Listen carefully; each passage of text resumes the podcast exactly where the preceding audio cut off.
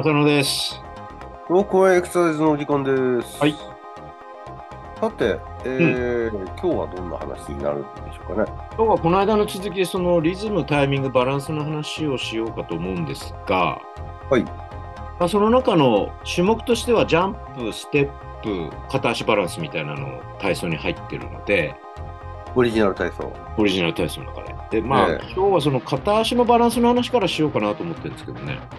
ほうほう。片足立ちになって、ええ、まあ、体をこう回旋させてバランスを取るっていう。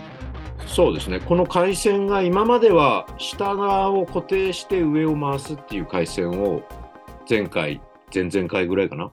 可動性の中で話したんですが、うん。この片足バランスは逆に骨盤側を回して上半身胸椎とか胸郭は正面を向いたままみたいな。こう、毎度ね、これを言葉で表現するのに非常に悩むんですけども、はあ、まあ、片足立ちになるっていうことはすぐイメージがつきますよね。うん。で片足立ちになった上で、上半身ひねるっていう感じになるんですけどなんだけども、そのひねりが実は上半身側でひねってんじゃなくて、その下側、骨盤から下をひねったことで、結果的に上半身がひねらさってるみたいな。うん。い要はその仰向けになって骨盤を回して背中が浮かないようにする回旋のストレッチありますよね。ね。あれを立ってやってるような感じなんですよね。簡単に言っちゃうと。で、あれは結局、主に胸椎の回旋を促しているので、今回立ったままっていうのは、その可動性を得るっていう部分と、あと片足の状態を保つという部分では、まあ、骨盤側を先に動かすんで、それから上は正面を向いているような形なんで、安定性も必要になってくるし、まあ、バランス自体が安定性を必要としてるんですけどね。前回で言ったところの説明で言うと、うんスタビリティ安定させた上で、可動、上に上半身の可動性が求められる動きですよね。うん。で、しかもそれを成し遂げるためには、このバランスを維持できないとでできない。それが成し遂げれないっていうことになるんですよね。今回はその上側を固定して下側を回して安定させるというちょっと逆パターンの動きであるのと、同じ状態をずっと保ってるわけじゃなくその上で動かしているので動的な要素っていうんですかねうん。動的バランスの要素も入ってるのかなとただし何でしょうか足の位置は変わってないのでうん。いわゆる支持基底面と言われている部分は動かさずに上を動かした時そこに重心を保持できるかっていう意味でのバランスになるそう。これあの、まあ、毎度伝わるかなって思いながら伝わらないことばっかり言うんですけども、うん昔のあのコント芸人の、あの、はあコントユートピアっていう人たちが、あの、まあ、非常にゴム芸ですね。あの、口にゴム加えて、バンと片方を放つっていう、ゴム芸で有名な人たちだったんですけども、うんその人たちは必ずエンディングでやる時の動きがこの動きなんですよね。ね。ねポーズ。うん。で、まあ、先ほど言った骨盤が回るんだけど、常にその上半身は正対してるというか、前向いてる状態なんで、割と前向いてたと思うんだよね。そうそれで、まあ、結果的に、まあ、胸椎の回旋が求められる動きになるということそうですね。胸椎側から回すんじゃなくて、その下を回すことで胸椎が結局回った結果になるみたいなね。まあ、そういった可動性も求められるんですが、何よりもそういった動きをするんで、うんこれ、片足でなりながら、その体をひねるっていう、まあ、うん本人がこう、動的に動く部分があるんで、ただ単に片足になってるだけじゃなくて、ひねりの動的な動きが入るんで、非常にこう、バランス取るのは難しい、そういった動きですよ。これ、あれなんですかね。動的バランスの中の一つのパターンとした方がいいのか、うん。定的バランスの動的要素も入ったものとして解釈していいのか、まあ、どっちでも成り立つんですけど、いわゆる同じ姿勢をずっと保つっていう性的バランスとは違いますよね。そうですね。ただ、うんじゃあ同じ姿勢をずっと保つ性的バランスっていうのは、うん。果たして全く動きがないのかっていうと、うん現実的に言うと片足立ちになるっていう段階でうん、すでにこう動きを作ってるわけですから、まあ、あの両方の基底面から片方に移すわけですからね。そうですね。だから、ここの段階でもう動きが生じて、その動きに応じて、あの、指示点面内に重心投影点を制御するっていうことが求められるんで、やっぱり動きないわけじゃないんですよね。うん。ただ、ポーズで最終的に決まったところはそこで保持するっていう性的要素は、まあもちろん入ってるんですけどね。あるけど。ただ、うんその程度があまりにも強くなってるのが、この今回の片足立ちになった上で体をひねるっていう動きなのかなとは思うんですよね。うん。なんか動的バランスっていうと、あの、重心自体を、規定面を移動させて、まあジャンプみたいなね。うん。この時のジャンプの空中姿勢を安定させるみたいな、そんな要素のイメージの方が動的バランスっていうとイメージしやすいんですけど、うん。だから、厳密に分けると3つぐらいに分かれるのかもしれないですね、バランスって言ってもね。うん。うん。三つというと。いわゆる、まあ、なるべくポーズを変えない状態でなるべくその状態を保持する。うん。それから、その規定面の中でいろいろ別の部分を動かすけど、規定面から重心がずれない。うん。それから、じ規定面自体を移動させていくときに、えー体幹等があバランスよくこう保てるかっていう部分の、いわゆる動的バランスっていうのと、うん。だから3種類ぐらいになるのかなって厳密に言うとね。まあ、ただその3種、まあ、三種類というか、このうん、最初の1つ目と2つ目、まあ、性的なバランスと、その性的なバランスの中での動きを制御するっていううんうなんかで言うと、ここは多分、あの、スペクトラムになってる。その、境界線は作れない状態での難易度の違いなのかなっていう気はしますよね。大きく違うのはその規定面を保持してるってことだね。そうですよね。うん。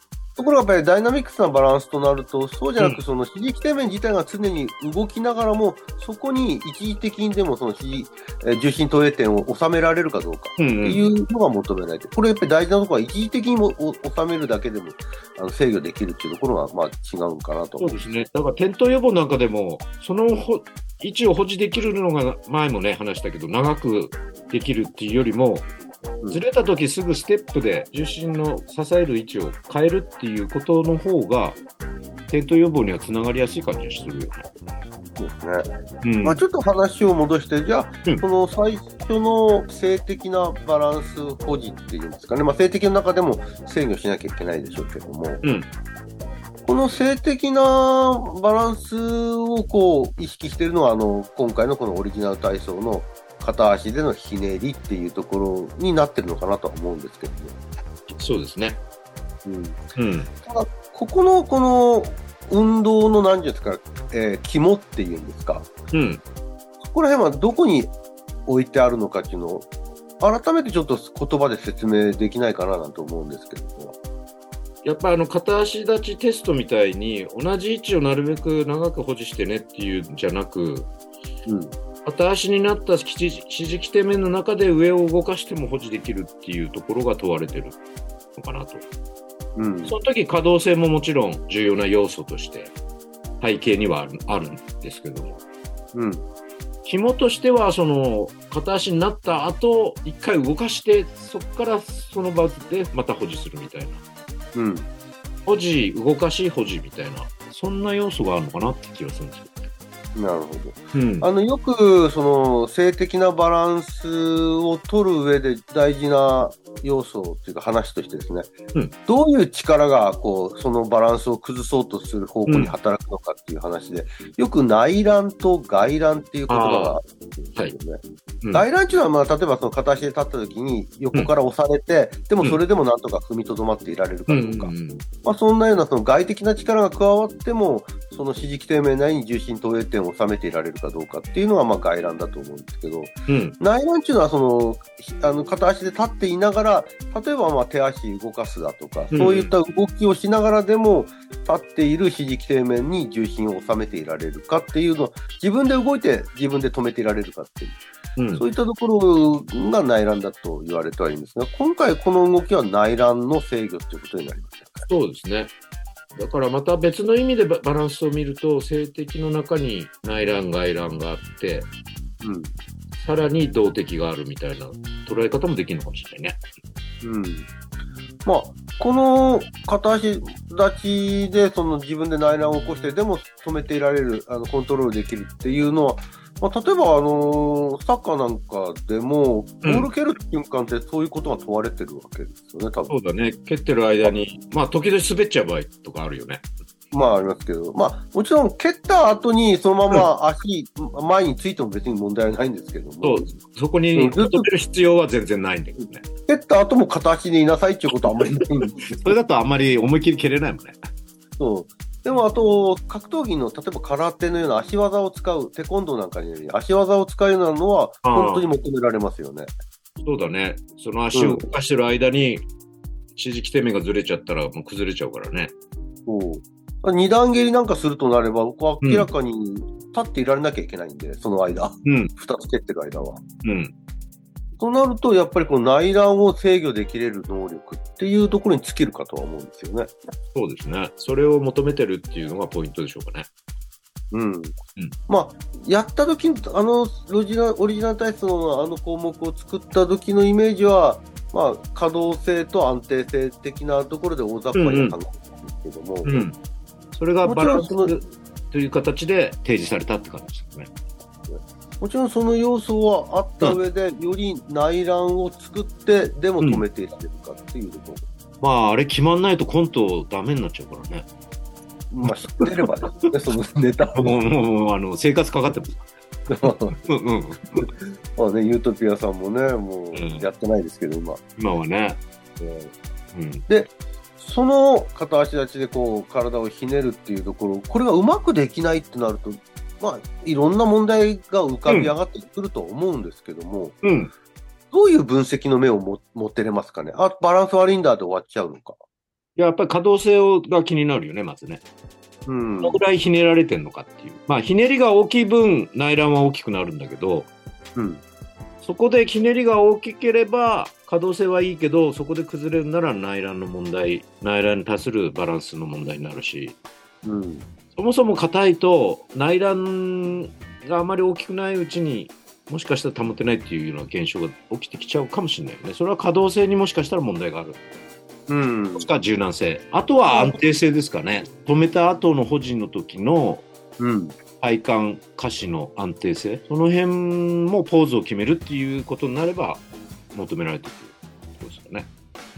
この安定性をもうちょっと深く入っていこうとすると、まあ、いろんな要素があるんで、うんあのー話があの広がりすぎちゃうところもあるんですけども、うん。この安定するっていうのは、どれぐらいこう、あのどんな要素をまずこう考えていったらいいんですかね？単純にその、いわゆる前提系だけの問題なのか。いや、やっぱり体幹筋の筋出力とか、うん。まあ、下肢の筋の出力が、まあ、適度にっていうんですかね。過緊張になっちゃうとまた多分、体が固まっていくので、バランス崩しやすいようなイメージはあるあるけどね。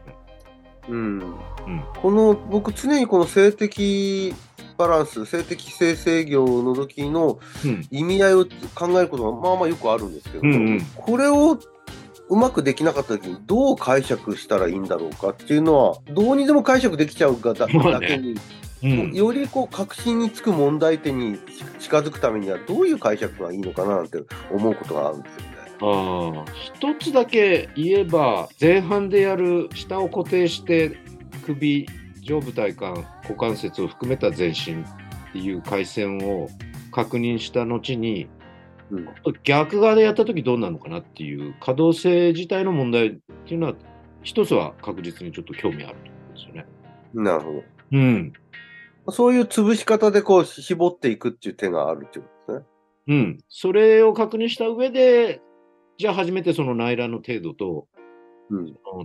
体幹下肢の安定性を総合した、いわゆるバランス能力っていうのがどうなのかなっていう、そういう捉え方はできないですかね。なるほうんど。参考になりました。うん。じゃあ今度次回はですね、はいその動的なバランスのことにちょっと話がいければな。はい、そうですね。ねわかりました。じゃあまたよろしくお願いします。はい。